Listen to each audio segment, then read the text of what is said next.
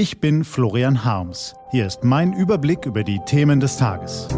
T-Online Tagesanbruch. Was heute wichtig ist, Freitag, 4. Juni 2021. In Mali stützt die Bundeswehr korrupte Putschisten.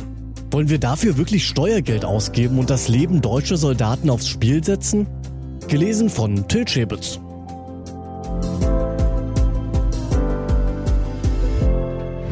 Eine wichtige Nachricht.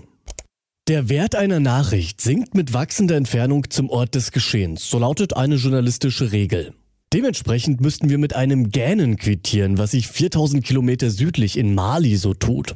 Aber heute brechen wir die Regel mal, denn die jüngsten Entwicklungen in dem westafrikanischen Land, die gehen uns etwas an. Mehr als 1000 Bundeswehrsoldaten hat der Bundestag in den terrorgeplagten Wüstenstaat entsandt, um ihn zu stabilisieren. So viel zur Theorie. In der Praxis stabilisiert der Einsatz der UN und der EU vor allem die Macht der lokalen Militärs, die sich hemmungslos bereichern und mehr Zivilisten als Dschihadisten umbringen. Vor wenigen Tagen haben die malischen Generäle zum zweiten Mal innerhalb eines Dreivierteljahres geputscht und die Regierung abgesetzt.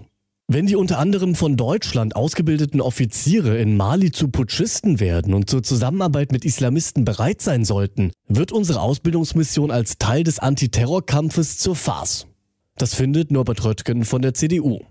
Doch die Kanzlerin beharrt darauf, die beiden Bundeswehrmandate fortzusetzen. Wir glauben, dass unsere Präsenz vor Ort weiterhin wichtig ist, sagt Frau Merkel. Die deutschen Truppen würden dringend gebraucht, damit Mali nicht den Terroristen in die Hände fällt, die dann Europa bedrohen. Moment, gab es das nicht schon einmal?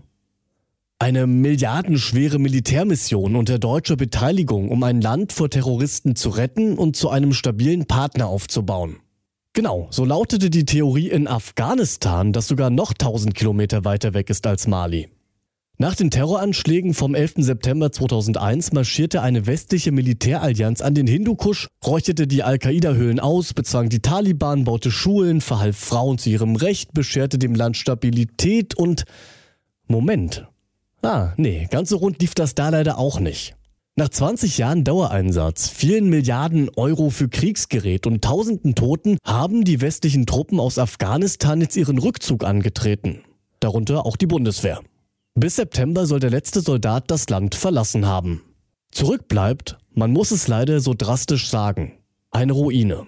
Die Mehrheit der 32 Millionen Afghanen lebt in bitterer Armut, mehr als drei Millionen Kinder hungern, die medizinische Versorgung ist rudimentär und Schulbildung Luxus. Auch sauberes Trinkwasser fehlt vielerorts. Die Sicherheitslage hat sich rapide verschlechtert und Corona kommt auf den Schreckensberg noch obendrauf. Angesichts dieses Elends ist man mit einem Urteil schnell zur Stelle. Der westliche Afghanistan-Einsatz ist gescheitert. So war es auch im Tagesanbruch wiederholt zu lesen. Und misst man die Ergebnisse der Mission an ihren hehren Zielen, Frieden, Stabilität, Nation Building, dann ist dieses harte Fazit sicher nicht verkehrt. Aber alles hat ja seine zwei Seiten und die andere Seite, die sieht man oft erst dann, wenn man die Perspektive vor Ort einnimmt. Hilfe zur Selbsthilfe, die kann wirken, wenn sie sich auf das Machbare beschränkt, pragmatisch organisiert ist und nicht allein Eliten zugutekommt. So könnte man die Lehre aus Afghanistan umreißen. Womöglich lässt sich die ja auch in Mali beherzigen und vielleicht braucht es dafür noch nicht einmal Soldaten. Das wäre eine so wichtige Nachricht, dass es ganz egal ist, von wie weit her sie uns erreicht. Was heute wichtig ist. Die T-Online-Redaktion blickt für Sie heute unter anderem auf diese Themen. Hilfe statt Ausgrenzung. Gerade in pandemischen Zeiten gibt dieser Jahrestag zu denken. Morgen vor 40 Jahren berichtete die US-Gesundheitsbehörde erstmals über eine mysteriöse neue Krankheit, die die New York Times einen Monat später als seltenen Krebs bei Homosexuellen bezeichnete. AIDS.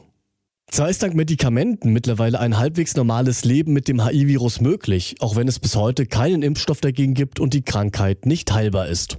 Nach einer Umfrage der deutschen AIDS-Hilfe erlebt aber gut die Hälfte der HIV-Positiven immer noch Diskriminierung. Zumindest das sollte sich doch ganz schnell ändern lassen. Und den Benzinpreis um 16 Cent erhöhen. Die Forderung der grünen Kanzlerkandidatin Annalena Baerbock sorgt für heftige Kritik. Was politische Gegner dabei geflissentlich auslassen, teurer wird es so oder so. Diese und andere Nachrichten, Analysen, Interviews und Kolumnen gibt's den ganzen Tag auf t-online.de. Das war der T-Online-Tagesanbruch vom 4. Juni 2021, produziert vom Online-Radio- und Podcast-Anbieter Detektor FM. Morgen gibt's dann den Tagesanbruch am Wochenende mit dem Rückblick auf die wichtigsten Themen der Woche. Ich wünsche Ihnen einen frohen Tag. Ihr Florian Harms.